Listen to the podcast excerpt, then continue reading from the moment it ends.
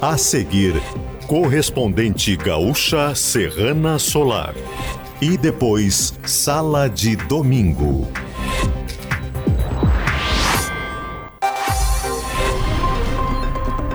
Duas mulheres morrem e 40 pessoas ficam feridas após ônibus de turismo tombar na BR-116 em Pelotas. Terceira e última noite do Carnaval de Uruguaiana é cancelada após temporal.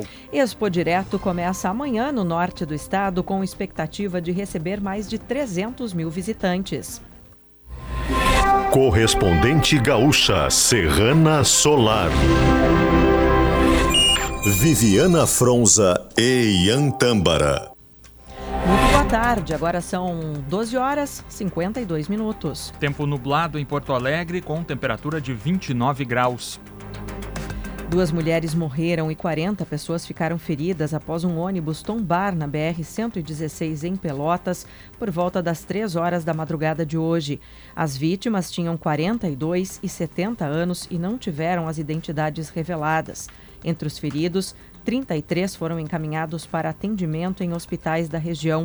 Além dos socorristas da Ecosul, equipes do SAMU de Pelotas e do Corpo de Bombeiros de Pelotas e São Lourenço do Sul atenderam a ocorrência. De acordo com a concessionária, o ônibus de turismo saiu de Santa Vitória do Palmar, no sul, em direção a Caxias do Sul, na Serra, com 42 passageiros e dois motoristas. Ainda segundo a Ecosul, o condutor do coletivo afirmou que acabou tombando após tentar desviar de uma motocicleta que seguia na contramão da rodovia. A BR-116 não chegou a ser bloqueada bloqueada para o atendimento da ocorrência. Um menino de 10 anos morreu após ser atropelado no quilômetro 85 da Freeway em Porto Alegre na noite passada. Conforme a Polícia Rodoviária Federal, o condutor, um homem de 52 anos, conduzia um Chrysler 300C com placas de Porto Alegre. Ele recusou o teste do etilômetro e por isso foi autuado e conduzido à delegacia de polícia. A criança era moradora de Gravataí. Ainda de acordo com a polícia, o trânsito permaneceu em meia pista por cerca de três horas para levantamento do local, incluindo perícia. As causas do acidente ainda serão investigadas. Um homem morreu após uma colisão frontal envolvendo um carro e uma caminhonete na BR-472 em Santo Cristo, na região das Missões, nesta madrugada. O motorista do carro, de 46 anos, morreu no local. Os dois ocupantes da caminhonete tiveram lesões leves. Temperatura de 29 graus em Porto Alegre, 28 em Caxias do Sul e em Passo Fundo, 27 graus em Santa Maria e 24 em Rio Grande e em Pelotas. Cleocum atualiza a previsão do tempo para as próximas horas. A tarde deste domingo é marcada por tempo instável avançando sobre o Rio Grande do Sul. Primeiro, a gente tem chuva agora à tarde em praticamente toda a fronteira com o Uruguai e grande parte da fronteira com a Argentina. No final da tarde ou do meio para o final da tarde, chuvas acontecendo no centro do estado. No final da tarde, a chuva deve dominar aqui a parte leste e o nordeste do Rio Grande do Sul. Em alguns lugares, a chuva pode ser de intensidade forte, não está livre de ocorrência ocorrência de temporal aqui no estado. Serrana Solar, a minha escolha certa. A Expo Direto Cotrijal começa amanhã em Não Me Toque, no norte do estado, com expectativa de receber mais de 300 mil visitantes. A Feira do Agronegócio ocorre até sexta-feira, dia 8, e recebe as principais lideranças do setor. Serão 580 expositores. A tecnologia embarcada nas máquinas é um dos destaques da Expo Direto. Na casa do Grupo RBS, no Parque de Exposições, serão três edições do Campo em Debate ao longo da semana. Os painéis vão discutir temas pertinentes ao agronegócio, realizados em parceria com entidades e representantes representantes do setor. O programa Gaúcha Atualidade, da próxima segunda-feira, também será direto do de Não Me Toque. A festa da uva em Caxias do Sul encerra hoje.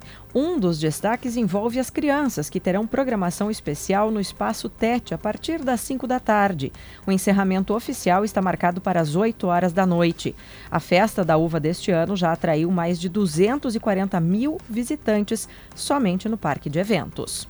A terceira noite do Carnaval de Uruguaiana foi cancelada por conta do mau tempo. A chuva provocou danos em carros alegóricos e fantasias. Uma reunião entre prefeitura, representantes das escolas de samba e da segurança pública decidiu que os desfiles não serão realizados em outra data. Em Uruguaiana, as escolas passam duas vezes pela avenida.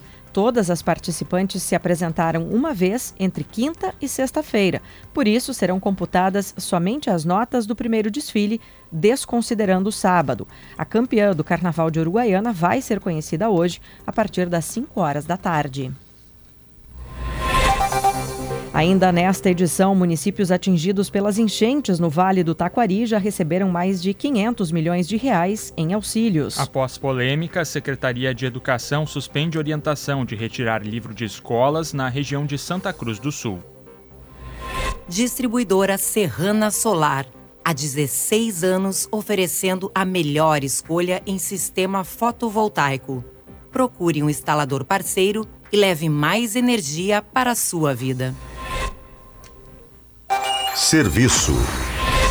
Começam amanhã as trocas de hidrômetros antigos e recadastramento de clientes em 16 novos bairros de Porto Alegre. Os servidores que farão o trabalho estarão identificados com uniformes e crachás. As ações vão ocorrer em bairros da zona sul da capital. São eles Alto Teresópolis, Camaquã, Cavalhada, Cristal, Espírito Santo, Guarujá, Ipanema, Jardim Isabel, Nonoai, Pedra Redonda, Serraria, Sétimo Céu, Teresópolis, Tristeza, Vila Conceição e Vila Nova. A Secretaria Municipal de Saúde de Porto Alegre começa amanhã a atualização de carteiras de vacinação dos estudantes, com foco principal na prevenção ao HPV. O rolê das vacinas começa às 9 horas da manhã no Colégio Estadual Engenheiro Hildo Meneghetti, na Restinga. Um jovem cubano morreu afogado em uma barragem na tarde de ontem em Santa Maria, na região central. Ele foi identificado como Anthony Acosta, de 22 anos. Conforme o Corpo de Bombeiros, o jovem se banhava com os amigos próximo ao ponto de captação de água no local conhecido como Barragem do DNOS, no bairro campestre do Menino Deus. Testemunhas afirmaram que Anthony pulou da boia de captação, mergulhou e não retornou à superfície. A Brigada Militar foi acionada e encaminhou o caso para a Polícia Civil.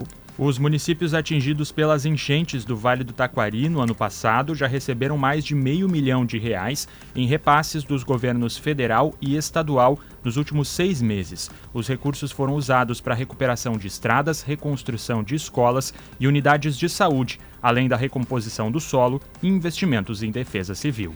Após o livro O Avesso da Pele, de Jefferson Tenório, ser removido da biblioteca de uma escola em Santa Cruz do Sul, no Vale do Rio Pardo, a Secretaria Estadual de Educação emitiu nota em que diz que não orientou a retirada da obra da Rede Estadual de Ensino e que a sexta Coordenadoria Regional de Educação, que atende a região de Santa Cruz do Sul, vai seguir a orientação e providenciar que as escolas da região usem adequadamente os livros literários. Cerca de 200 exemplares da obra foram disponibilizados para a escola Ernesto Alves em dezembro do ano passado para serem trabalhados em sala de aula. A entrega foi realizada pelo Ministério da Educação. Os livros foram recolhidos a pedido da diretora da escola, que diz ter recebido essa orientação do titular da coordenadoria regional até que a Secretaria de Educação se posicionasse. A diretora alegou que algumas páginas do livro continham palavras que definem órgãos sexuais e se referem referem a relações íntimas.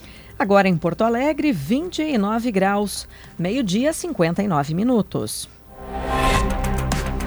O presidente Lula deve assinar amanhã um projeto de lei que estabelece direitos trabalhistas a motoristas de aplicativos. O texto será enviado pelo governo ao Congresso Nacional em regime de urgência.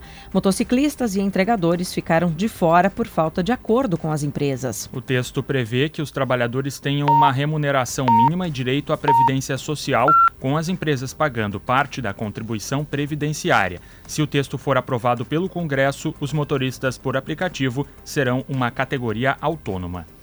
A negociação para uma trégua nos combates na faixa de Gaza será retomada hoje.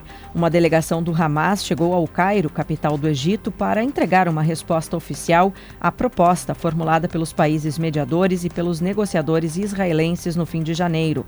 Ontem, os Estados Unidos começaram a lançar suprimentos alimentícios para a população da faixa de Gaza. Uma turista brasileira foi vítima de um estupro coletivo cometido por sete homens na Índia. Todos os suspeitos já foram identificados e três foram presos, segundo a Embaixada do Brasil em Nova Delhi. As informações são do portal G1. O crime ocorreu no distrito de Dunca na última sexta-feira, enquanto a vítima viajava junto do marido pelo continente asiático. O casal seguia de moto até o Nepal, mas decidiu acampar na região e durante a noite eles foram atacados pelo grupo.